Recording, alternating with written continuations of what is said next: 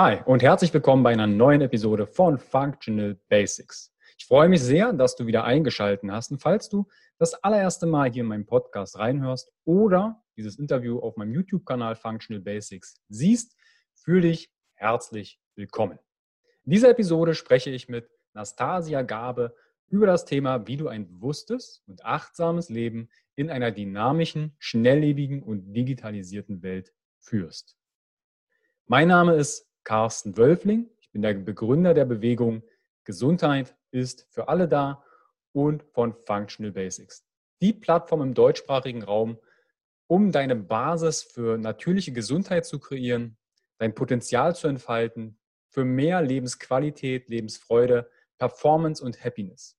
Und in den Interviews geben wir dir Impulse und Erfahrungen und praktische Tools an die Hand, um deine Gesundheit zum einen einmal zu verbessern, zu erhalten und wenn möglich sogar noch bestmöglich zu optimieren, sodass darauf du deine Persönlichkeit weiterentwickeln kannst.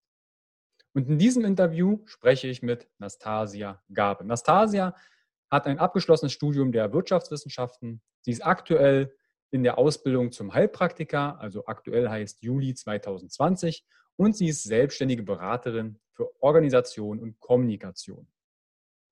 Wenn du mehr über Nastasia, ihre Arbeit, weitere Impulse und Hintergrundinformationen dir wünschst, schau direkt in die Show Notes und die Videobox. Dort findest du weitere Links.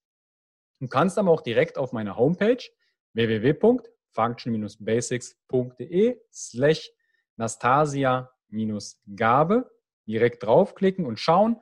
Dort bekommst du noch weitere Artikel rund um das Thema Mindset, Persönlichkeitsentwicklung, Stressresilienz. Wenn du deine Basis für natürliche Gesundheit, mehr Performance, Lebensqualität und dein Potenzial entfalten möchtest, die Basis kreieren möchtest, dann schau gern weiter auf meiner Homepage www.function-basics.de. Weil dort findest du einen großen, kostenfreien Blog, der sich genau um die Kernelemente, die Essenzen, die Basics kümmert, woran deine Langlebigkeit, deine Glücklichkeit und entsprechend Performance geknüpft ist. Dort findest du auch mein Coaching beziehungsweise auch den Zugang zu meinem Functional Basics Guide.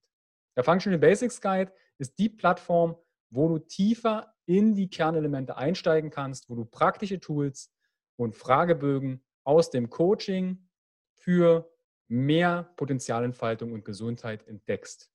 Mit viel Hintergrundwissen und alle Interviews vor der Veröffentlichung, sodass du dich auch dort mit den Experten intern austauschen kannst. Alles dazu findest du auf www.function-basics.de.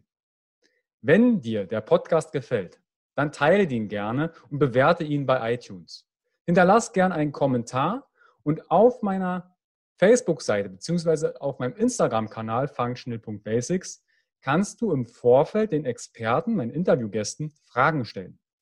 Also schau da gerne direkt auf meinem Instagram-Kanal functional.basics.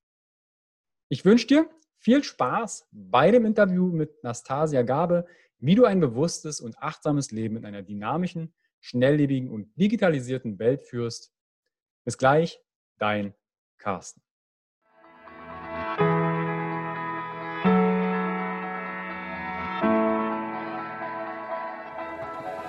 Herzlich willkommen bei dem Podcast von Functional Basics, deiner Basis für natürliche, artgerechte Gesundheit mehr Lebensqualität, Happiness und Performance in deinem Leben. Gehe mit mir, Carsten Wölfling, Coach und Speaker, Gründer von Functional Basics und dem Health Meeting, dem Biotop für mehr Vitalität auf den Grund und schau mit über den Tellerrand der Gesundheit. Warum? Gesundheit ist für alle da.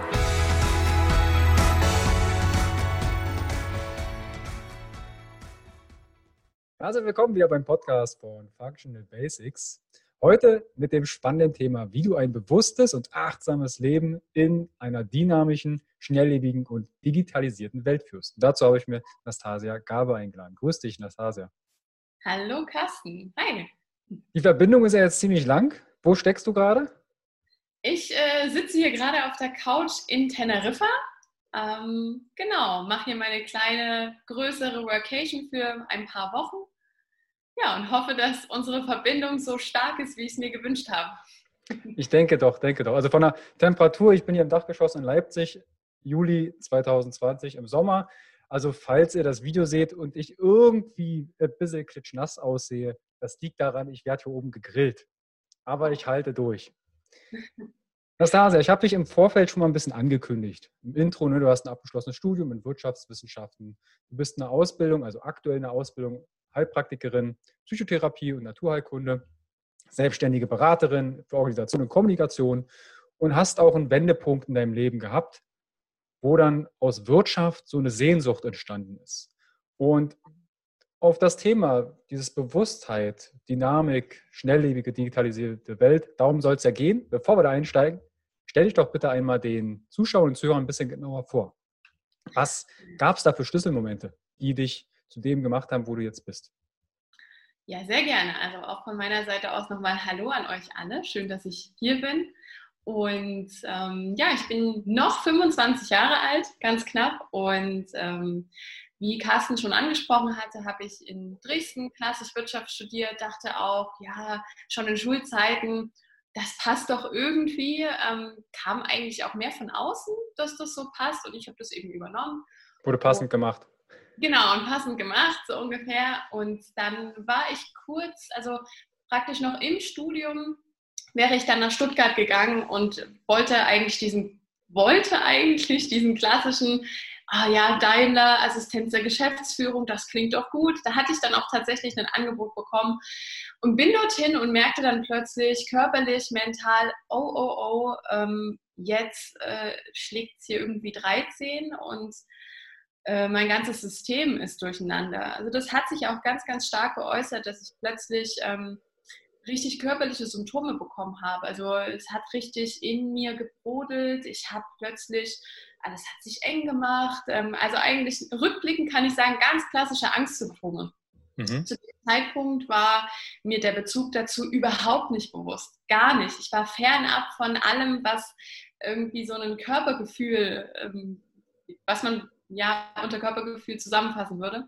Mhm. Und ähm, dann hat mir ein Glück ähm, da mein Vater einen ganz guten Impuls gegeben und hat dann gesagt, du pass auf, wir brauchen jetzt eigentlich nicht um den heißen Brei herumzureden, weil wenn du merkst, dass etwas nicht passt, dann wirst du das auch nicht tun. So war das schon immer. Und das hat mir den Anstoß gegeben, warte mal, stimmt, irgendwie habe ich das doch eigentlich schon immer getan. Wieso habe ich das so verloren? Mhm. Wieso wieso, wieso kann ich da gerade irgendwie gar nicht danach handeln? Und auf jeden Fall war das dann ein relativ tiefer Einschnitt, ähm, sodass ich auch mich, also mir auch Betreuung und Unterstützung gesucht habe ähm, und habe irgendwie gefühlt in zwei, drei Jahren alles, was ich was ich davor dachte, wie die Welt läuft, wie ich bin, wie mein ganzes Umfeld ist, hat sich einmal wirklich so 360 Grad gewendet, mhm. ähm, sodass ich heute jetzt insgesamt fünf Jahre später sagen kann, dass ich äh, völlig anders lebe, ähm, ganz andere ja, Ziele und Werte habe, als es davor war. Und dazu brauchte es bei mir jetzt ganz persönlich scheinbar, ganz offensichtlich, diesen wirklich tiefen Bruch. Ist ja mhm. nicht besonders selten bei vielen, vielen Menschen, dass es eben erstmal wirklich dieses Tal braucht, ehe es dann irgendwie wieder bergauf geht. Ja, und ähm, dann bin ich nach Leipzig gekommen und habe mich äh, ganz anders als Konzern für ein ganz kleines Startup entschieden. Das ging so in Richtung Trendforschung. Und ähm, ja, habe dann da mein Glück versucht, war erst äh, im Marketing unterwegs, was ja auch Kern Marketing und Management Kern meines Studiums war. Also eigentlich so eine ganz klassische Wirtschaftsmaus. Ähm, und habe dann gemerkt, dass mich eher dieser Consulting-Bereich interessiert, Unternehmensberatung. Mhm. Da habe ich mich dann auch hinentwickelt, habe dann verschiedenste Jobmodelle ausprobiert. Das heißt, ich war auch in Vollzeit, habe dann überlegt, okay, wie könnte ich das irgendwie in ein Leben integrieren, wo ich auch Zeit für andere Dinge habe, also Stunden runtergeschraubt oder verschiedene Modelle, Homeoffice, dann wieder irgendwie doch im Büro und habe dann in meinem letzten Job, wo ich dann auch als Unternehmensberaterin bzw. Junior Consultant unterwegs war, gemerkt, dass die Beratung mir sehr viel taugt, dass mir aber dieses global-galaktische ähm, immer wieder aufstößt. Ne? Also gerade wenn ich jetzt, wir waren dann teilweise in Führungskräfte-Workshops dabei und ich habe gemerkt, es geht immer wieder um zwischenmenschliche Themen, beziehungsweise um Themen der Person selbst, die es mhm. zu einem zwischenmenschlichen Thema macht. Und das hat mich so frustriert, dass ich da gar nicht rankomme und dass das ein Tool von außen soll etwas im Innen lösen. Und das habe ich dann sofort gemerkt, das passt einfach nicht mehr zu mir. Ähm, mhm. damit, kann ich, damit kann ich mich schlecht identifizieren und das möchte ich auch nicht leben, weil es nicht meine Wahrheit ist. Und deswegen habe ich dann äh, nach, einer, ja, nach einer Methode gesucht, wie kann ich selber beraten und kann aber auch ähm, mir nicht nur Inhalte aneignen, indem ich jetzt was lese oder vielleicht mal da einen Workshop besuche, sondern tatsächlich auch noch mal eine fundierte Ausbildung habe. Und da bin ich dann auf die Ausbildung zur Heilpraktikerin gekommen, wo ich eben gemerkt habe, hey, Dazu möchte ich gerne den Körper, also es wird ja Naturheilkunde genannt, mhm. wobei ich sagen kann, dass da sehr, sehr viel Schulmedizin dran ist.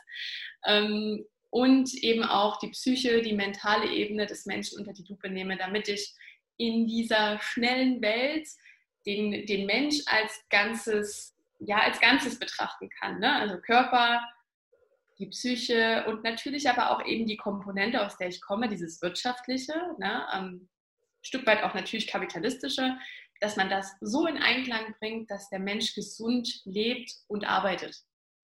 Ja, also du schreibst ja auch, ne, diese ähm, Psyche und Soma, also dass die Psyche einen Einfluss auf unseren Körper hat, das wird ja sehr gerne mal ausgeblendet, nur, nur Körper. Hier tut es weh, da wo es weh tut, da ist ein Problem. Hm. Wer sagt denn, dass das ein Problem ist? Vielleicht sitzt das ja auch hier oben zwischen oder hinter den Augen. Und Vielleicht ist das ja auch ein Weckruf, um mal auf seinen Körper oder das, der Körper ist dann quasi das Sprachrohr zu nutzen. Was geht eigentlich in mir vor? Du hast ja auch diesen Bruch quasi beschrieben, diese, diese Talfahrt, die ich auch kenne. Ne, viele denken immer, das Leben ist so schupp, einmal nach oben. Mhm. Schön wäre es, dann wäre es, glaube ich, auch ziemlich schnell zu Ende, aus meiner Realität. Ja. Aber das Schöne ist ja, so eine Talfahrt wenn man mal beim Schlittenfahren zurückdenkt, so runterfahren und dann kommt ein kleiner Hügel, dann hui, das ist ja manchmal auch wie ein Schwung holen, um wieder den nächsten Berg äh, aufzufahren. Deshalb sind diese Ups vielleicht auch Schwung holen für die nächste Höhe. Wie bist du denn dann? Dein Papa hat dir quasi den Impuls gegeben. Was war dann so dein erster Schritt, um deine Wahrheit zu erkennen? Also um ehrlich zu sein, ich ähm, werde mich da hier jetzt auch äh, natürlich dir und allen, die das, sich das anhören, sehr öffnen, weil ich da auch Transparenz schaffen will. Um ehrlich zu sein, war ich selber in so einer schlechten Verfassung, dass ich noch gar keine klaren Gedanken fassen konnte. Ich wusste, ich mhm. brauche Hilfe und ich war in dem Moment zu allem bereit. Also das Einzige, was ich wollte, war Hilfe. Ich wollte mhm. einfach Unterstützung haben. Und die habe ich mir gesucht. Und da also wurde ich dann durch ja, meine Betreuerin in dem Moment. Es ist immer so, ich weiß gar nicht, nennt man es Coach, nennt man es Betreuerin, nennt man es Beraterin. Ich glaube, da stimmt irgendwie alles so ein bisschen. Mhm. Ähm, und sie hat äh, mir erstmal geholfen, mich zu stabilisieren. Und ich mhm. glaube, dass es für viele Menschen, die, sage ich mal, doch ganz schön weit unten sind oder sehr ungewisse sind, ist es ganz wichtig, dass sie erstmal so eine irgendwie eine innere Stabilität aufbauen können ehe es dann wirklich um Bewusstseinsarbeit geht. Und das war, würde ich sagen, der erste Schritt. Erstmal so ein Stück weit für Ruhe zu sorgen, diesen Zustand anzunehmen und sich einigermaßen auf so einen, ja, wenn, wenn wir bei dem Schlitten sind, ne, ähm, dass wir, dass wir nicht ganz unten sind, sondern dass es schon ein ganz mini bisschen, also dass praktisch vielleicht auch jemand hilft, diesen Schlittenstück zu ziehen. Ja, wie so eine, wie du ja sagst, es ist eine Beraterin oder ein Coach, vielleicht jemand, der unten steht und den leichten Schubs ist vielleicht schon zu hart, aber so ein, mit einer Handbewegung einfach dir dich auf ein gewissen Stück begleitet bei der Schlittenfahrt. Genau. Bei dem Synonym, bei der Metapher jetzt bleiben, beim Schlitten. Genau. Das heißt also, da gab es mehrere Momente, wo du sagst, die haben dich unterstützt. Und was hat die Beraterin Schlittenanschieberin ähm, damals mit dir gemacht? Erinnerst du dich noch daran, was dann so dieses, diese Talfahrt beendet hat und dann es ging es nach oben? Ja, also es war tatsächlich nicht so, dass man sich das so vorstellt, dass es, war, es war kein Tal und dann war wieder alles mhm. so richtig schön, ging es nur noch geradeaus, sondern man kann sich das schon so hier vorstellen. So. Mhm. Oder besser gesagt, vielleicht so. Mhm. Und irgendwann wurde es eher zu so. Mhm. Für die, die jetzt gerade nur den Podcast hören, ähm, sie beschreibt eine kleine Welle. Erst war es so eine richtige Buckelfahrt und dann eine kleinere genau. Welle also man kann sich das so ein bisschen vorstellen, man, man kennt ja vielleicht dieses Bild von Herztönen, diese ganz krassen Ausschläge und irgendwann wurde das gemäßigter und dann war das mhm. ähm, ja mal ein Stück weit oben und ein Stück weit unten und am Anfang ähm, waren das, glaube ich, wirklich trotz der Betreuung ähm, oder trotz diesen Gesprächen, also es waren äh, vorrangig Gespräche, wir haben natürlich auch mal so kleine Denkübungen gemacht und ich hatte auch viele Hausaufgaben, ich habe angefangen zu schreiben, also mhm. dieses klassische Journaling ähm, was ich da getan habe, hat mir persönlich sehr geholfen. Und ähm, ich bin ganz lustig mit dem Satz in die erste Stunde reingegangen, die erste Session und habe gesagt, also das hier hat alles überhaupt gar nichts mit meiner Familie zu tun.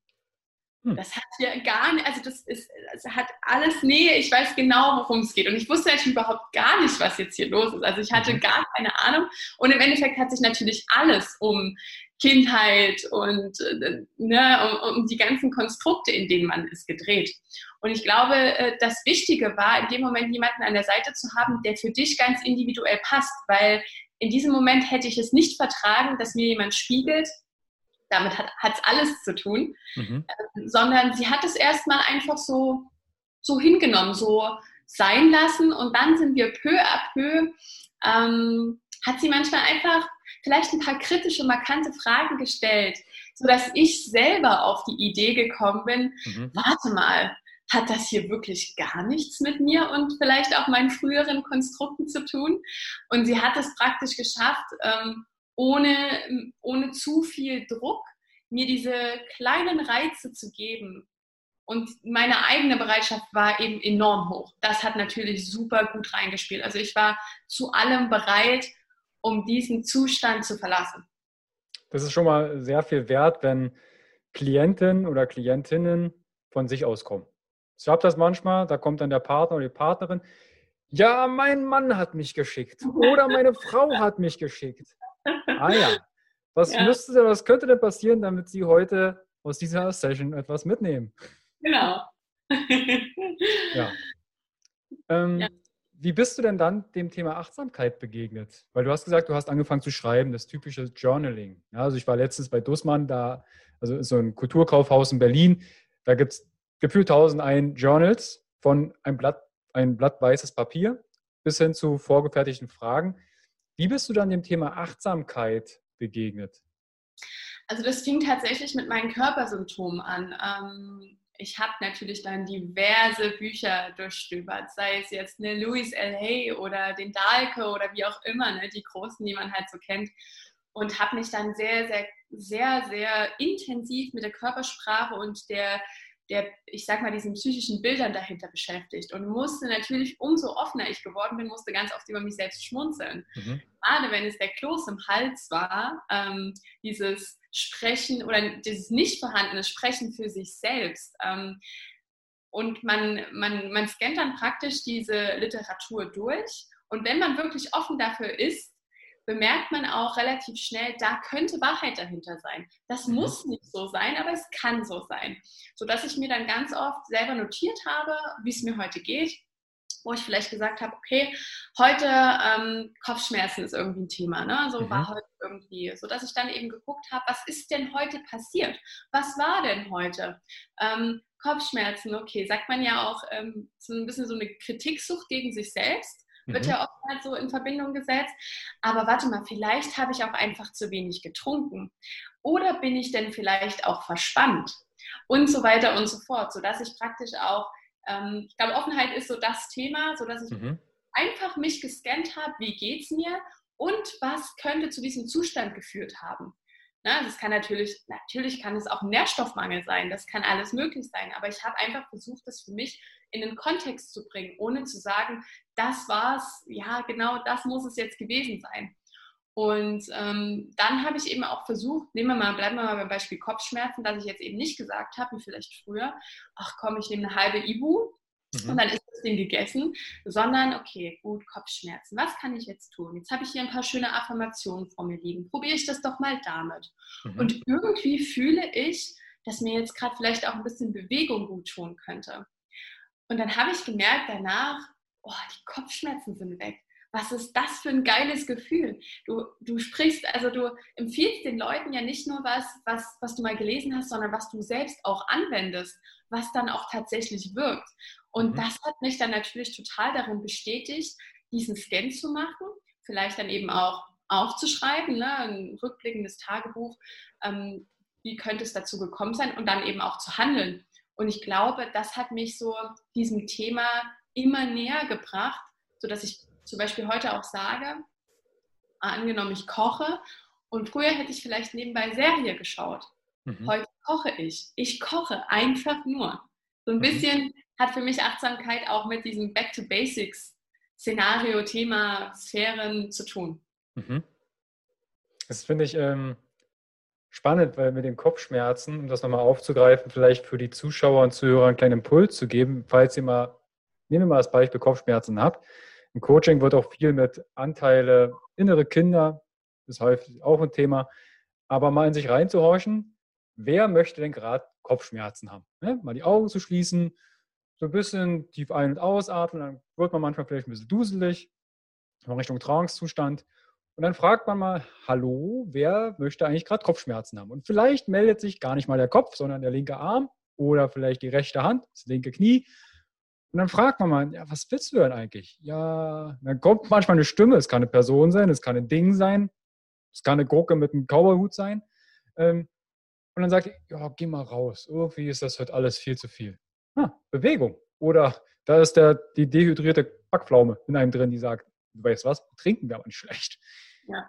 Also, dass man mal in Kommunikation mit sich geht, das finde ich vielleicht als Impuls, um sich da mal in sich reinzuhorchen, eine Möglichkeit. Das Thema Achtsamkeit fällt ja so Richtung Thema Mindset, Persönlichkeitsentwicklung. Und bevor wir auf dieses Digitalisierte gehen, was ja auch Stress, sag mal, machen kann, ähm, Persönlichkeitsentwicklung, Mindset steht ja inzwischen fast auf jeder Tür. Wenn ich jetzt damit starte, und ich finde das wunderbar, wenn man damit beginnt, dann kann es manchmal sein, dass man den Wald vor Bäumen nicht sieht. Also womit fange ich denn jetzt an? Lebensrat, Lebensvision, großes Warum, kleines Wieso. Wo fange ich denn an, ne? diesen Dschungel? Wie finde ich mich denn da zurecht? Das ist eine super Frage, ähm, denn es ist tatsächlich, für mich hat es sich auch angefühlt wie ein Dschungel. Also das heißt, ich bin, ich bin durch die Lianen durch, habe mich da so durchgeschlängelt und habe dann gesehen, wow, wow, dieser Vogel steht zum Beispiel für Ernährung oder so. Ne? Ähm, und da ist das Thema Entgiftung, oh, da geht es um Schattentherapie und so weiter und so fort. Und ich stand da und war am Anfang total geflasht, leuchtende Augen. Und dann kam plötzlich dieser Druck, oh Gott, in welche Richtung gehe ich jetzt zuerst? Wie soll ich denn überhaupt meinen Tag aufteilen? Ich müsste jetzt meditieren, ich müsste Yoga machen, ich müsste Sport machen, ich müsste gesund kochen, ich müsste journalen und, und so weiter und so fort. Da ja gut, das packst du alles in eine Morgenroutine, hast ja noch äh, 23 Stunden. genau, genau, so ungefähr. Das mache ich am Tag und dann kann ich eigentlich auch noch vielleicht zwei Stunden arbeiten oder was auch immer tun. So, und ich habe das eben so gemacht, ähm, dass ich das erstmal habe kommen lassen. Also das heißt, für mich war innere Kindarbeit eins der ersten Themen, das mhm. auf mich kam. Und das hat einfach ganz extrem mit mir resoniert. Das heißt, ich habe gemerkt, oh, dieses Thema ist jetzt dran. Und natürlich sofort ploppten andere Themen auf. So wie das eben ist, du ziehst die Themen dann an und du bewegst mhm. dich in diese Richtungen. Und ich kam dann an den Punkt, wo ich merkte, ups, jetzt beschäftige ich mich mit zu vielen Themen gleichzeitig, sodass ich angefangen habe auszusortieren. Und es gab auch diesen Moment, wo ich mal alles habe fallen lassen mhm. wo ich mir gesagt habe, heute wird nicht meditiert, heute wird das nicht, also heute mache ich mal nichts davon. Das hat dann ungefähr so eine, vielleicht mal eine Woche angehalten und dann habe ich Stück für Stück die Dinge aufgenommen, die mir heute gut tun, ohne dass ich mich überfordere. Das heißt, mein Tipp an der Stelle konkret wäre, guck, was beschäftigt dich jetzt und was zieht dich jetzt an. Sei gern offen für alle Themen und du wirst, die werden nach und nach an die Reihe kommen. Also vertraue da auch darauf, du musst nicht bei jedem Webinar dabei sein. Du musst nicht heute Abend 18 Uhr noch die Traumdeutung mit angucken und ja. das irgendwie noch unterbringen. Und wenn du heute nicht gelesen hast, oh, dann hast du dich nicht weiterentwickelt. Ne? Also persönliche Weiterentwicklung bedeutet nicht, dass du zum jetzigen Zeitpunkt nicht schon gut bist, wie du bist. Und ich glaube, das kriegen viele, die gerade sich mit dem Thema beschäftigen und immer mehr da reinkommen, die haben irgendwann das Gefühl, wenn sie nicht alles auf einmal schaffen und das nicht alles unter einen Hut bekommen, die denken, oh mein Gott, dann komme ich nicht voran. Aber doch, du kommst voran und die Zeit bringt alles so, wie das kommen soll, zu dir. Ich meine, du bleibst ja schon dran, du bist ja schon dabei. Also das ist toll, wie du es machst. Aber mach dich nicht verrückt, dass du alles auf einmal schaffen musst. Mhm. Also hier quasi die Entschleunigung ins Tun bringen. Wir haben genau. ja letztendlich, kann man ja ausrechnen, wie viele Lebenstage wir irdisch hier auf diesem Planeten vielleicht verbringen. Ähm, man kann ja schon auch ein paar Abkürzungen nutzen für sein Wieso, Weshalb, Warum. Gibt es auch aus dem NLP, Course äh, Station, äh, Course State zum Beispiel, ist so eine Meditation 2.0 könnte man dazu sagen, wo man schnell sein Wesen, worum geht es mir eigentlich im Leben bekommt. Jemand, der ähm, jahrelang meditiert, der sagt, ja, warum muss ich denn jetzt zu meinem, meiner Erleuchtung kommen? Ich habe ja 50.000 Leben. Genau, zum Beispiel. Je nachdem, welchem Ansatz man äh, verfolgt. Und diese Achtsamkeit, wie integrierst du die in deinen Alltag, in dein Leben? Tatsächlich fängt das, wir haben ja vorhin schon über Morgenroutine kurz gesprochen, damit fängt es im Endeffekt an. Also das heißt, ich habe mein kleines Morgenritual, ich mache die Augen auf und das, das, das finde ich immer sehr wertvoll. Also das fehlt, ich muss mal ganz kurz reingrätschen, ne? weil Aha, wenn ich dann manchmal höre, was machst du in der Morgenroutine? Da springe ich unter die kalte Dusche, mach das, das, das. Und stehst du zwischendurch auch noch auf? Oder machst du die Augen auf? Also ich muss die Augen aufmachen, damit ich aus dem Bett rausfinde. Also vielen Dank, dass du das nochmal sagst, die Augen aufmachen. Es ist so wichtig, dass du die Augen aufmachst, weil sonst hörst du, hörst du wahrscheinlich den Podcast nicht mehr.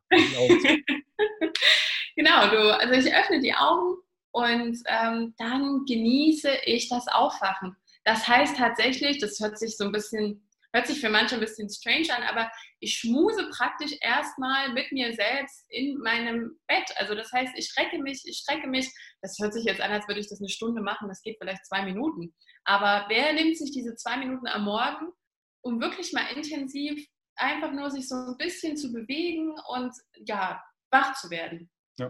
Dann mache ich das tatsächlich im nächsten Schritt so, dass ich kurz diesen Body- und Mind-Scan mache, dass ich halt einfach mir überlege, in mich reinfühle, okay, guten Morgen, wie fühlst du dich eigentlich gerade so? Ähm, und dann kommt meistens schon so ein erster Impuls, was brauche ich heute Morgen? Vielleicht mhm. ist das, vielleicht ist das die kalte Dusche, vielleicht sind es fünf Minuten mehr im Bett, vielleicht ist das jetzt ein schöner Tee. So, vielleicht ist es irgendwie noch mal ein paar Minuten Yoga, was auch immer. Mhm. Dann setze ich die Füße einen nach dem anderen auf den Boden um erstmal ja auch meinem Körper das Gefühl zu geben, ich stehe jetzt auf und dann stehe ich auf. Ich weiß nicht, ob du das kennst oder vielleicht auch von Klienten kennst, ähm, wenn die Schwindel empfinden. Manchmal stehen wir ja auch, also manchmal machen wir Dinge viel zu schnell und viel zu bewegt, obwohl unser ganzes System noch gar nicht in Schwung ist. Deswegen ja. gebe ich mir am, am Morgen da meistens noch ein paar Augenblicke Zeit für. Dann stiefel ich in die Küche, ähm, auch ganz bewusst die ersten Momente des Tages ganz bewusst wahrnehmen. Ich setze einen Schritt nach dem anderen auf den Boden, trinke ein lauwarmes Glas Wasser und dann beginnt mein Morgen. Und der kann dann wiederum, der ist ganz vielfältig, natürlich je nach Terminlage, ob ich jetzt irgendwie Seminare habe oder wie ich mich auch fühle. Mhm. Das ist zum Beispiel ein festes Ritual, was ich versuche jeden Morgen zu integrieren. Sind vielleicht so, ich würde mal sagen, roundabout sieben, acht Minuten. Mhm. Und du variierst, je nachdem, was dein Körper dir gerade sagt, also flexibel sein. Flexibel sein, genau. Ich meine, ich weiß, das könnte jetzt Leuten aufstoßen, die sehr starke Routintypen sind. Das ist auch okay. Ähm, Achtsamkeit ist auch was Individuelles. Ne? Also ähm, auch da, was bist du für einen Typ? Brauchst du den Rahmen? Brauchst du sehr viel Freiheit? Ähm, ich habe auch meine Routine. Also ich versuche dreimal die Woche Sport zu machen, also Kraftsport zu machen, sage ich mal. Ähm, aber das kann eben dann auch mal passieren, dass ich das mal in den Abend verlege oder mal doch auf den nächsten Tag. Also in Routinen trotzdem flexibel sein. Mhm. Finde ich sehr wichtig. Ich habe das mal in einem Interview mit dem Namen Antirotation ähm, erklärt, dass ich habe Klienten und vielleicht sicherlich kennst du auch Leute, die sind so routiniert, dass wenn die Routine abweicht, Wasser ist nicht kalt genug, sind im Hotel unterwegs, dann ist der Tag gelaufen. Oder die mussten bestimmte Bestandteile in der Routine umverteilen, weil vielleicht das Bad blockiert war durch Familienmitglieder und Co. Deshalb, hey, locker bleiben, flexibel sein. Und genau. deshalb finde ich das auch das Thema mit der Achtsamkeit, dass du das so schön sagst, dass es Individuelles ist. Und das mit den Füßen aufsetzen ist ja etwas, was der Zuhörer und die Zuhörerin, Zuschauer, Zuschauerin direkt testen kann. Zum Beispiel, ja. Mhm. Und dann ist es natürlich so, weil du gefragt hast, ne, was sind so, wie, wie integriere ich Achtsamkeit in mein Leben? Und dann gibt es natürlich ganz viele Dinge, die ich versuche zu integrieren. Wir haben vorhin schon über das Kochen geredet. Ne? Dinge, also Achtsamkeit ist für mich tatsächlich auch manchmal so Solo-Handlungen. Nur laufen, nur kochen, nur Zähne putzen. Das ist für mich teilweise auch Achtsamkeit. Ne? Also, oder du, du gehst irgendwo lang, dann hör doch vielleicht diesmal nicht Musik oder einen Podcast, sondern geh einfach mal nur den, die Straße entlang und guck das Kind an, das dich gerade anlächelt. Lächel doch mal zurück. Oder nimm den älteren Herrn da drüben wahr, der vielleicht gerade irgendwie auf Biegen und Brechen versucht, seine, äh, seine Tüten da irgendwie die Treppe hochzutragen. Mhm. Und dann entscheide, willst du vielleicht helfen oder nicht? Musst du nicht, kannst du aber. Würdest du ja. vielleicht niemals wahrnehmen, wenn du eben wieder gerade drei, vier Sachen auf einmal machst. Mhm. Was könntest du denn als kleinen Schritt, um mal diesem schnelllebigen Leben zu entschleunigen, der Entschleunigung zu geben, was wäre der erste kleine Schritt, den direkt nach dem Podcast oder vielleicht beim Podcast hören, bei dem Interview gemacht werden kann? Also eine klassische Achtsamkeitsübung wirklich für den Moment. Okay, ich mache es mal ganz konkret. So, mhm. du, ne, also du als Zuhörer oder als Zuhörerin, du machst den Podcast aus und denkst dir vielleicht, Mensch, der war toll oder ach, naja, je nachdem. So, und dann nimm dir doch mal Nimm dir zwei Minuten, die hast du, die hast du auf jeden Fall. Nimm dir zwei Minuten, lass alles aus und lass einfach mal diese Zeit auf dich wirken, die du gerade mit dem Podcast verbracht hast oder mit dem Video. Lass das einfach durch dich durchlaufen. Du musst nichts Konkretes denken. Versuch mal zwei Minuten nichts zu machen. Du wirst was denken und es werden dir Gedanken kommen und das ist völlig okay. Versuch mal wirklich zwei Minuten gar nichts zu tun. Einfach da zu sitzen, da zu stehen, je nachdem, in welcher Position du gerade bist. Und lass einfach gerade mal diese zwei Minuten vergehen. Und dann kannst du danach gerne mal in dich reinspüren, wie hat sich das angefühlt. Mhm. Ich hoffe, die Leute haben jetzt wieder auf Play gedrückt, weil sie jetzt direkt auf Pause gedrückt haben. Ähm, das ist hier und jetzt. Das ist ein wichtiges Thema und Jetzt lass uns das mal den Übertrag in die digitalisierte Welt führen, weil digitale Welt, wie würdest du das beschreiben? Was ist für dich die digitale Welt? Ich glaube jetzt so in Angesicht der ganzen Corona-Thematik wissen wir besser denn je, was äh, Digitalisierung tun kann. Also digitale Welt für mich ist tatsächlich genau das, was wir gerade tun. Ich bin auf Teneriffa, du bist in Leipzig, wir kommunizieren miteinander und nehmen einen mhm. Podcast auf. Das ist für mich digitale Welt. Digitale Welt ist aktuell auch, dass ich hier in ein Restaurant gehe und bekomme statt einer Speisekarte einen QR-Code. Mhm. Oder auf das deinem Handy dann oder deinem Smartphone dann siehst, was zu bestellen gibt. Genau. Das ist für mich digitale Welt. Digitale Welt ist zum Beispiel auch, dass ich über Zoom meinen Yogakurs mitmache. Mhm. Bedeutet auch, dass ich mit meinen Liebsten, die vielleicht gerade nicht bei mir sind, in Kontakt bleiben kann. Das ist für mich auch digitale Welt. Oder dass ich ähm, Menschen, ja, die fernab oder die ich vielleicht gar nicht kenne, über meinen Instagram-Kanal vielleicht eben gerade wissen lassen, wie war es denn gestern mit meiner Yogalehrerin in meiner privaten Yoga-Session. Das ist für mich digitale Welt. Genauso wie Homeoffice. Das ist auch digitale Welt.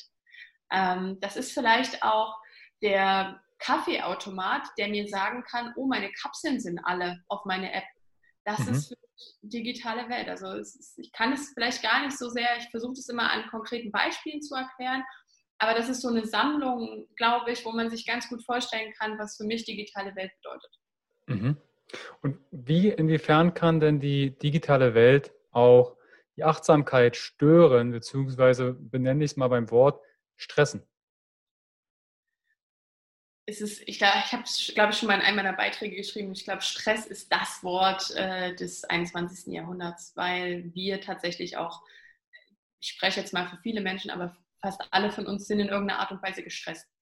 Und ich glaube schon, dass unser Stressempfinden heute wesentlich größer ist, weil wir natürlich auch viel, viel mehr Reize wahrnehmen, viel, viel mehr Impulse bekommen. Ähm, allein wenn man sich mal soziale Medien anschaut, ne, wie viele Informationen auf dich einprasseln. Mal ganz abgesehen davon, dass du permanent diese Helligkeit, dieses blaue Licht vom Smartphone gespiegelt bekommst. Ähm, und ich glaube auch, dass ähm, dieses ständige, also wenn wir es jetzt auf die Arbeitswelt beziehen wollen, was mir auch in, meiner, in meinen vorherigen Tätigkeiten öfter mal nicht geschmeckt hat, ständige Erreichbarkeit. Und du musst teilweise extrem bewusst, extrem stark sein, um die Mail um 21 Uhr nicht mehr zu lesen wenn du es nicht ja. willst. So, und ich glaube, das sind Faktoren, die dich unfassbar stressen, die viele, viele Menschen gar nicht wahrnehmen, weil sie vielleicht auch noch nicht so einen, so einen, so einen guten Zugang zu sich und ihren Bedürfnissen gefunden haben und die uns immer so unterschwellig mitschwingend anspannt. Ich merke das selber. Manchmal arbeite ich und äh, kriege da noch eine Meldung rein und ups, auf einmal sind die Schultern fast an den Ohren ähm, bis ich mitbekomme, durchatmen, okay, das war gerade zu viel, es war zu viel Stress gerade. Mhm. Es ist diese Wahrnehmung, ich habe da im Hinterkopf immer diese Hochsensibilität. Der eine oder andere fühlt sich vielleicht angesprochen. Für mich ist Hochsensibilität eigentlich eine gestresste Person. Wenn alle Sinnesorgane auf Alarmbereitschaft gehen und alles, ich höre das Windrad, was fünf Kilometer entfernt ist, sauseln, dann ist vielleicht dein Gehör so scharf gestellt, dass du noch überlebst. Könnte ja ein Säbelzahntiger sein. Und ich habe noch eine Zahl im Hinterkopf. Wir nehmen ungefähr 11 Millionen Sinneseindrücke pro Sekunde wahr. Also über die Augen, Ohren, Gerüche, Geschmack, kinästhetisch. Und unser Gehirn rationalisiert das so weit runter, dass Pi mal Daumen, also es gibt unterschiedliche ähm, Literatur. Ich kenne so 7 plus 1, 2 das bleibt über. Äh, das andere wird alles getilgt. Also sagen, okay, brauche ich gerade nicht, ist nicht, über, ist nicht so wichtig, aber wir nehmen es ja trotzdem wahr. Und das mal ins Bewusstsein zu holen, ich würde jetzt nicht versuchen, 11 Millionen Sinneseindrücke wahrzunehmen. Ja. Aber das muss unser Gehirn ständig bearbeiten. Ist es zu grell? Ist es zu laut, zu leise? Das sind alles Kompensationen in unserem Körper, die Stress machen können. Ich glaube auch, also wenn du das Thema Hochsensibilität jetzt gerade ansprichst, ich habe so ein bisschen, einen, also kein Problem mit dem Begriff, aber ich glaube tatsächlich, dass wir alle, ähm, also eigentlich viele von uns sehr sensible Menschen sind und unsere Sensibilität sehr auf die Probe gestellt wird aufgrund der Menge der Reize. Und ich glaube auch, dass nicht jemand mehr sensibel ist, der das mehr wahrnimmt, ne, zum Beispiel die, den Krankenwagen, der da irgendwie um die Ecke fährt und da läuft vielleicht noch bei der Nachbarin der Fernseher.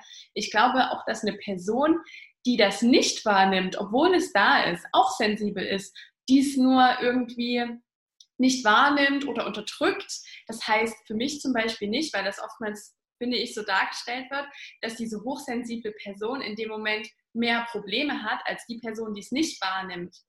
Ähm, ja. Die Frage ist ja nur dann, wie gehe ich damit um? Wie gehe ich damit um, wenn ich diese Reize sehe, höre, schmecke, taste? Und ich glaube, das ist ja im Endeffekt das, was gerade die Menschen, die es wahrnehmen, dann so sehr unter Druck setzen, weil sie ja. gar keinen Mechanismus haben, damit umgehen zu können. Genau. In meiner Welt gibt es schon Mechanismen, damit umzugehen. Also die Ressource ist im Körper da. Ähm, ich bin bloß, warum ich darauf gekommen bin, ist, ich hatte letztens im Social Media äh, eine Person entdeckt, die bietet Hochsensibilitäts-Coachings an. Also nicht für hochsensibilisierte äh, Menschen, sondern sie macht dich zum hochsensiblen Aha. Menschen. Da dachte Aha. ich, ja, kann ich auch. Ne? Renn mal einfach äh, eine halbe Stunde vom Auto weg, bist auch hochsensibel. Hochsensibel. natürlich hat das seine Berechtigung. Aber nur das ja. ein bisschen Abbild aus, meiner, aus meinem Gehirn, aus meiner. Jetzt ist ja die, die digitale Welt sehr schnelllebig. Wie hast du denn Mechanismen entdeckt für dich, wie du im, im Digitalen eine gewisse Achtsamkeit integrierst? Also vor, ich bin Instagram-Nutzerin der ersten Stunde, ähm, früher im privaten, in der privaten Nutzung und ähm, vor vier, fünf Jahren war das schon noch so, dass ich viel Zeit dort verbracht habe und ähm, irgendwann habe ich gemerkt, dass ich mich danach oft schlecht gefühlt habe. Also mhm. Also ich hatte eine schlechte, ich habe dann teilweise mich 30, 40 Minuten im Scrollen verloren und danach war ich total ausgelaugt und ich wusste zu dem Zeitpunkt gar nicht, warum ist es denn so. Natürlich weiß ich das heute, warum das so ist. Das äh, ist natürlich auch ein Stück weit dem geschuldet, welchen Personen du folgst beispielsweise, ne, was du da irgendwie zu Gesicht bekommst. Wir wissen auch mittlerweile alle, dass Instagram, Facebook, Twitter und so weiter und so fort bildet ja nicht die Realität ab. Auf gar keinen Fall. Selbst Menschen, die unbedingt versuchen, authentisch und echt auf den sozialen Medien zu sein, schaffen es teilweise nicht. Und ich verstehe das. Ich muss, kann ganz ehrlich sagen, dass das mir teilweise auch nicht immer gelingt. So, und ähm, da muss man teilweise oder man sollte ein Stück weit zurück, zurücktreten. Das heißt, digitale Welt ist das eine und ich verbringe sehr viel Zeit in der digitalen Welt, auch aufgrund meiner Arbeit natürlich. Ähm, aber man sollte die reale Welt, diese Solo-Tätigkeiten, wie ich es genannt habe, die sollte man nicht außen vor lassen, weil das sind für mich Kraftspender. Und ich merke, dass ich in der digitalen Welt oft so versteckte Krafträuber entdecke. Mhm. Und zur, zu diesem, ich handle so viele Dinge gleichzeitig, da schreibe ich gerade Texte, dann höre ich dabei Musik, ups, da ploppt eine Mail auf. Also es lädt natürlich auch extrem zur, zur wie sagt man, zu Multitasking ein. Ganz viele Tabs gehen auf. Genau, genau. Und da kann man tatsächlich schon ganz einfache Sachen machen. Zum Beispiel ist es so, wenn du jetzt sagst, ich habe eine Aufgabe vor mir, ich brauche dafür jetzt vielleicht eine Stunde, dann schalte dein Handy aus. Dann schalte deine E-Mail-Benachrichtigung aus. Jetzt kommt natürlich vielleicht bei allen dieses, ja, aber das kann ich doch nicht. Doch, das kannst du. Ähm, ich glaube, dass wir uns ganz, ganz oft in Ausreden, auch was das angeht, auch was dieses Aussortieren und dann dieses Fokussieren und Konzentrieren anbelangt, auch da verlieren wir uns in diesen Aber, das geht nicht, weil. Das heißt, du solltest eben in dem Moment für dich ganz klar fassen, zum Beispiel, du arbeitest und ähm, du weißt, ja, es könnte vielleicht jetzt ein Anruf reinkommen. Es gibt ja ganz, ganz viele äh, Unternehmen, die haben einen Chat, was weiß ich, vielleicht ist es Slack, vielleicht ist es äh, ein WhatsApp-Kanal oder was auch immer. Du kannst genauso gut auch mal sagen, hey, ich bin jetzt für anderthalb Stunden im Deep-Modus, im, im mhm. Fokus-Modus und in der Zeit, wenn irgendwas brennt, klopft an meine Tür oder was auch immer, weil oder wenn du natürlich zu Hause bist, dann geht das natürlich nicht, ne? aber dann, bist, dann wissen die anderen, du bist jetzt für anderthalb Stunden raus, weil das meine ich gar nicht böse, aber ich glaube, wir nehmen uns ganz oft zu ernst. Wir denken, die Welt geht nicht weiter ohne uns. Und das, das ist aber nicht so. Du darfst auch mal für zwei Stunden konzentriert an einer Sache arbeiten. So, mhm. und dann kommt natürlich hinzu, dir trotzdem deine Pausen zu nehmen. Das äh, höre ich auch von ganz, ganz vielen Kollegen und Kolleginnen, die beispielsweise im Homeoffice arbeiten oder die wie ich eher so dieses digitale Nomadenleben führen. Ähm, die denken, äh, das mache ich noch schnell und das mache ich noch schnell. Ähm, und ups, jetzt habe ich doch wieder neun bis zehn Stunden gearbeitet. Ja. ja. Auch Pausen, egal ob du Angestellter bist oder selbstständig bist, sind ganz, ganz wichtig. Und diese dürfen sinnvoll und achtsam genutzt werden. Wie gestaltest du dann deine Pausen? Ähm, wie, wie viele Stunden, wie viele Stunden Pause machst du? Wie viele? 20. ähm, wie gestaltest du deine Pausen? Weil das habe ich auch schon oft erlebt, dass man sagt, okay, ich atme jetzt mal durch und zack, hat man das Handy in der Hand. Genau, das, das passiert. Das passiert mhm. auch mir ab und an. Ähm, tatsächlich mache ich es dann so, dass ich das Handy da lasse. Also eine Pause kann für mich sein. Ich wohne in der Nähe vom wunderschönen Rosenthal in Leipzig und also für alle, die das nicht kennen, es ist ein ganz, es ist ein schöner großer Park so. Und es ist dann teilweise so, dass ich ganz bewusst das Handy zu Hause lasse ich lege es mir auf den Tisch und dann gehe ich 20, 25 Minuten raus spazieren. Kann auch sein, also im Endeffekt geht es auch immer wieder auf eine bewusste Entscheidung zurück. Auch das ist Achtsamkeit. wie du gerade beschrieben hast, du willst eine Pause machen und schwupps hast du das Handy in der Hand. Es ist nicht zu spät. Es ist nicht zu spät zu sagen, ups, ich habe das Handy in der Hand, dann lege ich es doch mal wieder weg. Ne?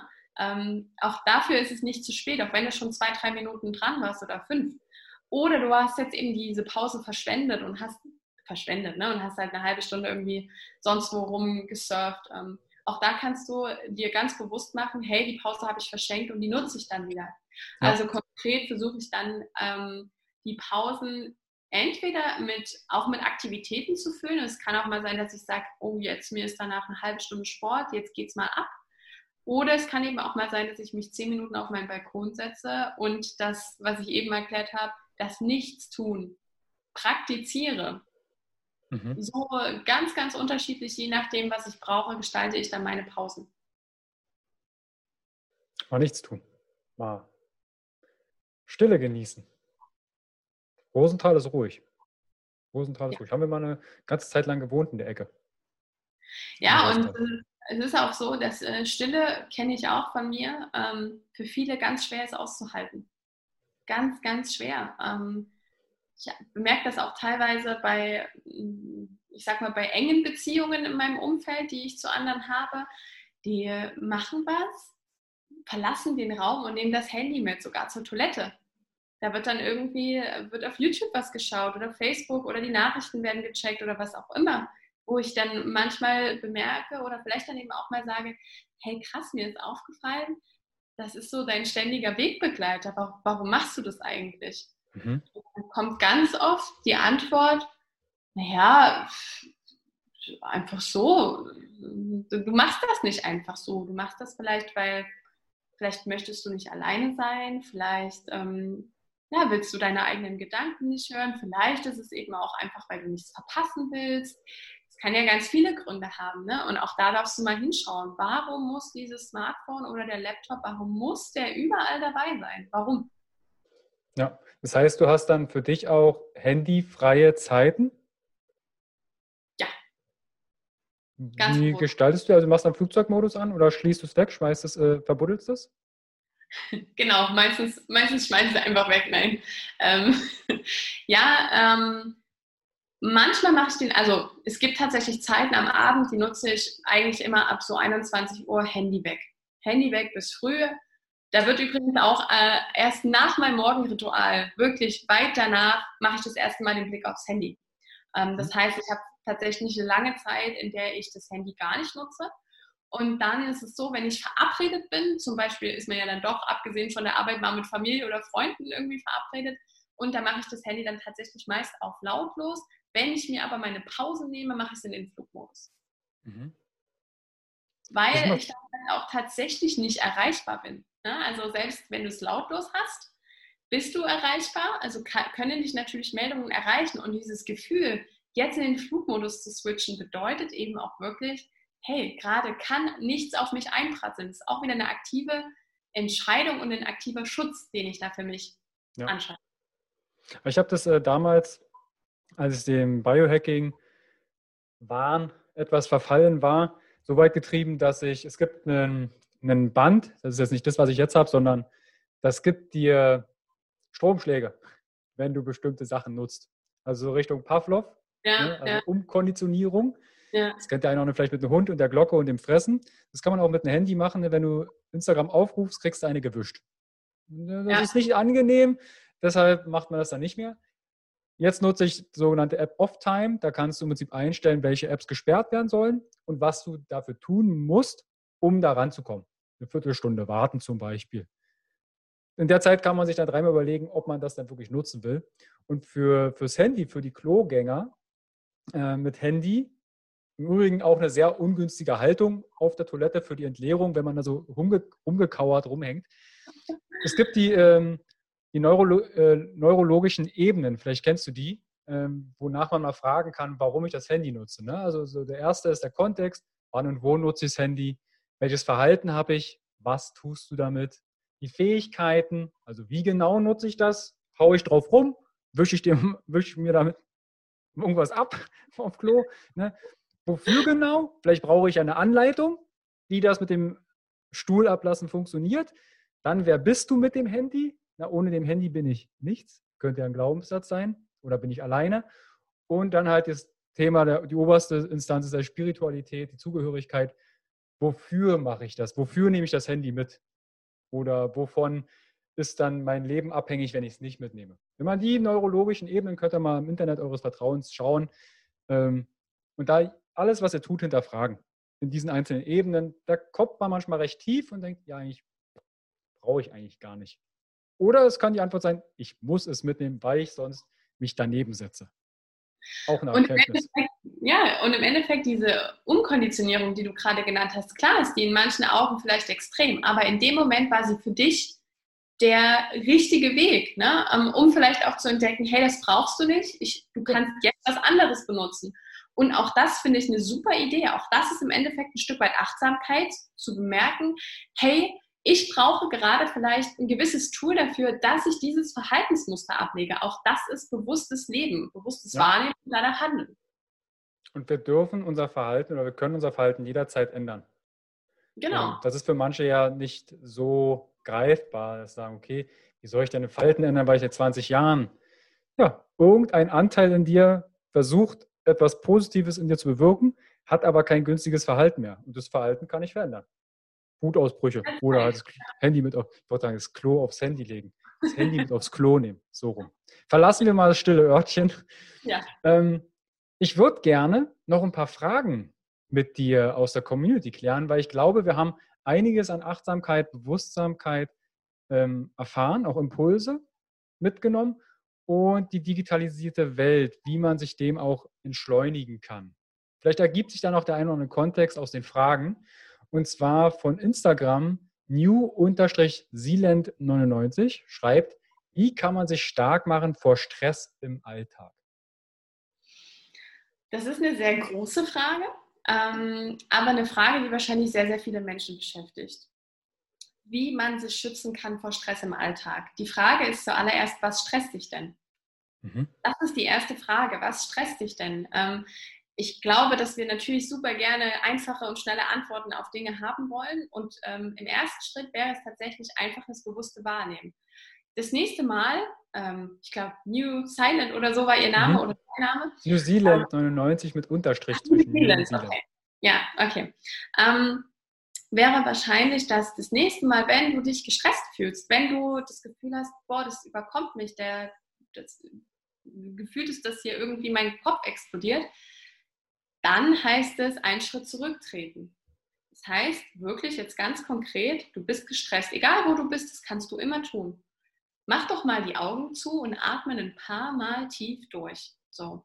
Und jetzt darfst du schauen, was stresst mich gerade. Vielleicht kommt keine konkrete Antwort. Ne? Vielleicht ist es jetzt nicht, dass dir das sagt, das ist der Chef oder irgendwie ein Glaubenssatz, den ich habe. Das passiert gar nicht mehr so oft, dass das ganz so klar ist. Aber im ersten Schritt dich zurückzunehmen, durchzuatmen und dir zu überlegen, was ist es denn gerade, was mich stresst? Und dann darfst du im nächsten Moment überlegen, was brauche ich jetzt, um diesen Stress loszulassen?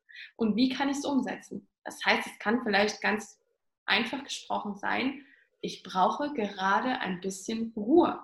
Dann versuch dir diese Ruhe zu nehmen.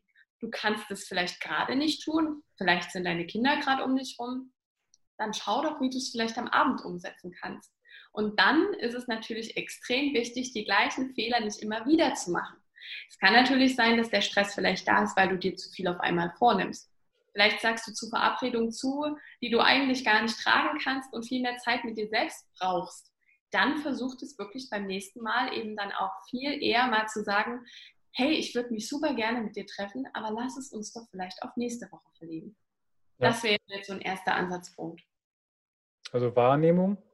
Es gibt von, vom Gerd Kaluza ein schönes Buch zum Thema Stress.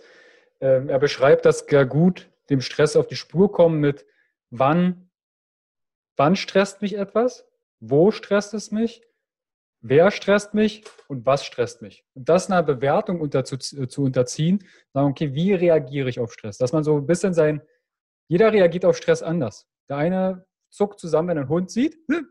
Und der eine geht hin und sagt, oh, ist aber ein schöner Hund. Für beide, der Hund ist derselbe, unterschiedliche Stresswirkung. Dass man rauskriegt, so wie du es schön beschreibst, in die Achtsamkeit zu gehen, was stresst mich eigentlich? Ist es der Chef? Ist es wirklich der Chef? Was am Chef? Ist es die Nase? Ist es die Haarfarbe? Ist es der Klamottenstil? Ist es die Arbeit? Ist es der Arbeitshinweg? Dass man das mal erörtert und seine Stressreaktion, Verschwannungen, ich sehe nicht mehr scharf, trockener Mund, feuchte Fingerchen, das sind ja alles Themen, jeder reagiert unterschiedlich. So bekommt man dann erstmal ein Gefühl, was stresst mich eigentlich.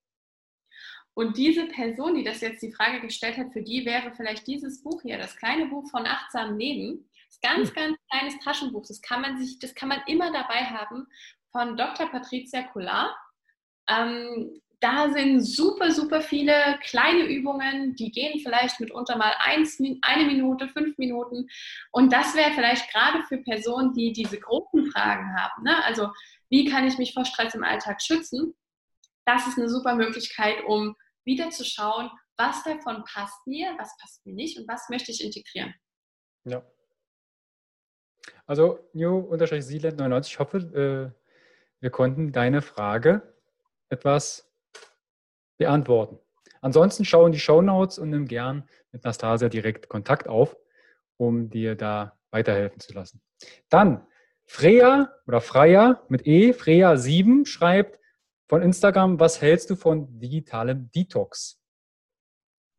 Ähm, ja, habe ich ein bisschen eine zwiegespaltene Meinung zu. Ähm, ich glaube, digitaler Detox würde ja bedeuten, ähm, dass du von, sage ich mal, einer Welt, in der wir ein Stück weit der wir ja unterliegen, also die so ist, wie sie ist, die ihre Vor- und Nachteile hat, dass du mhm. davon Abstand nimmst. Ne? Also Detox sozusagen von der digitalen Welt. Das kann sehr, sehr hilfreich sein, wenn du, wie ich das vorhin beschrieben habe, mit der Talfahrt, wenn du mit dem Schlitten ganz unten bist, dann kann das eine super Möglichkeit sein, zu sagen, hey, pass auf, ich merke, der Schuh, dieser Stein im Schuh, der ist so groß, ich kann nicht mehr, ich will nicht mehr, dann mach es, dann tu es, dann nimm den Abstand und ähm, dann kann das auch hilfreich sein. Ich würde aber eher dazu tendieren, zu zu schauen, wie kann ich diesen genannten Digital Detox, wie kann ich den in mein tägliches Leben integrieren. Ich würde es so nicht benennen, ich würde eher tatsächlich, ich nenne es vielleicht eher Pausen oder der Ausgleich, die Balance. Ich würde eher schauen, wie kommt es gar nicht erst dazu, dass ich diesen Digital Detox brauche.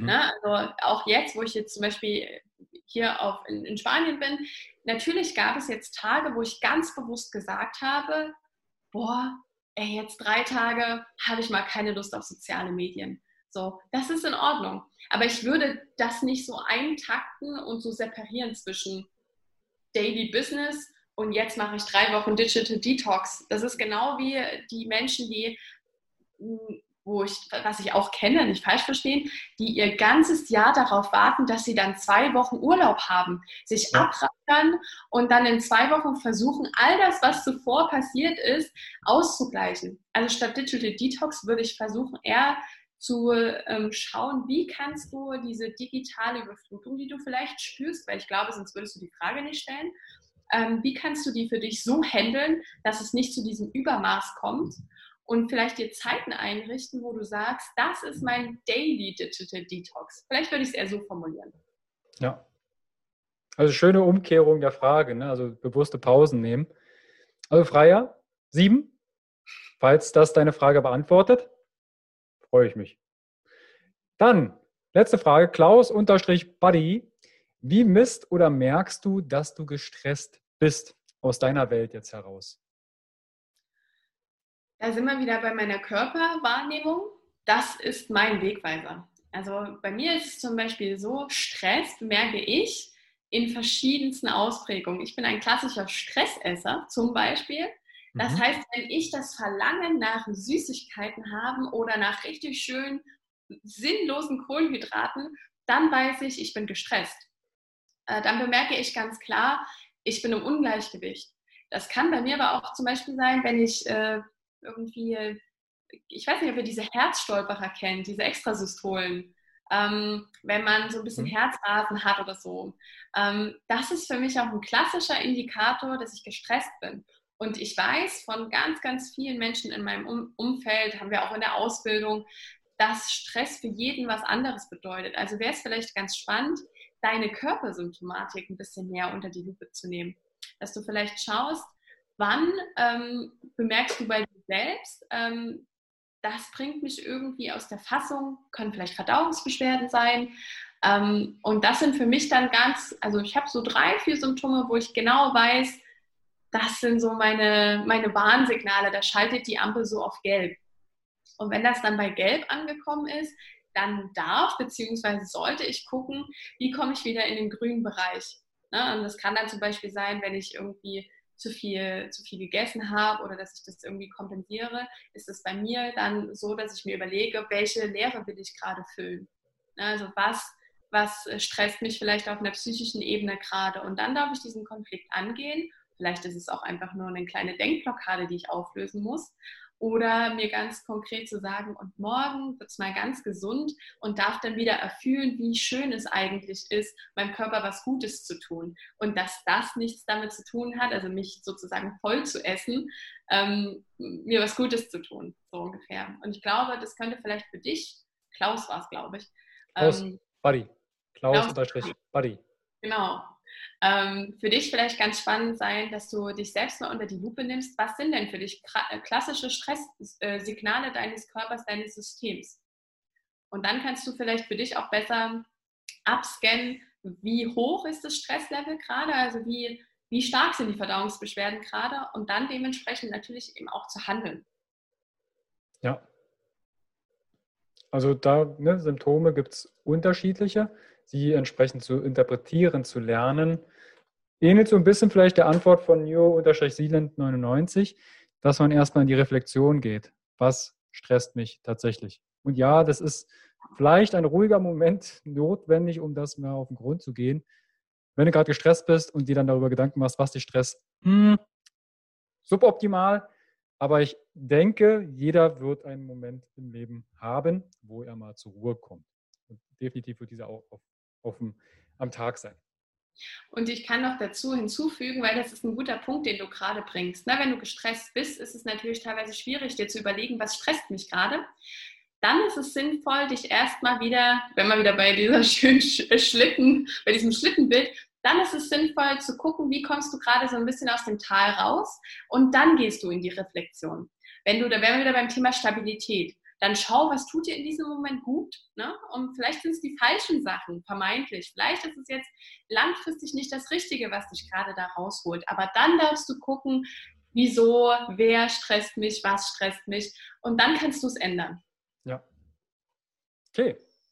Wenn jetzt jemand zuhört und sagt, hm, alles schön und gut, ich sitze gerade hier auf Klo und höre mir den Podcast an oder schaue mir bei YouTube das Video an. Ähm, wie kann ich denn mit dir in Verbindung treten, dass du mich unterstützt bei meinem Thema Achtsamkeit oder Bewusstheit? Wie kann ich mit dir in Kontakt treten? Gibt es natürlich verschiedene Möglichkeiten. Ähm, schieß mal los. Genau, die erste wäre, dass ihr mich über meine Website kontaktiert. Ähm, und zwar ist das nastico.de. Du wirst es bestimmt irgendwo auch verlinken. Das findet ihr zufälligerweise auch unten in den Videobox und in der Shownote. Sehr gut. Oder auch auf meinem Instagram-Kanal. Ich würde sagen, das sind so meine beiden, ja, meine Hauptkommunikationswege.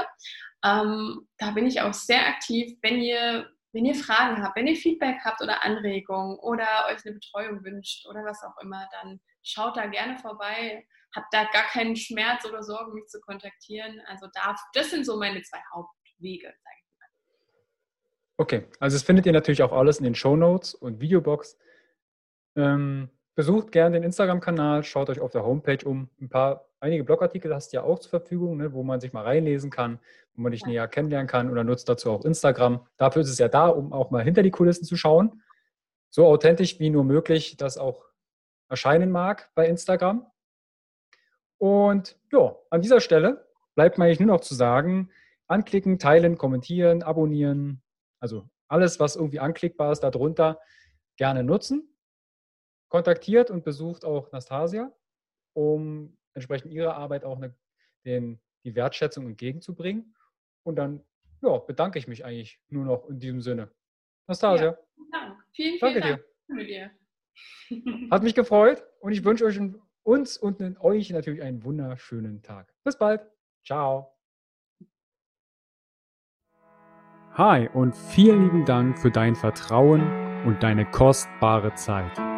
Mit dem Podcast von Functional Basics schiebe ich meine Gesundheitsrevolution Gesundheit ist für alle da weiter an. Wenn dir die Folge gefallen hat, dann bewerte meinen Podcast gerne bei iTunes. Du hast kein iTunes? Kein Problem. Mach einen Screenshot vom Podcast und teile diesen gern in Social Media wie zum Beispiel Instagram und verlinke mich mit functional.basics und nutze den Hashtag Gesundheit ist für alle da. Teile gerne den Podcast und Gesundheit mit deinen Freunden und Bekannten. Warum?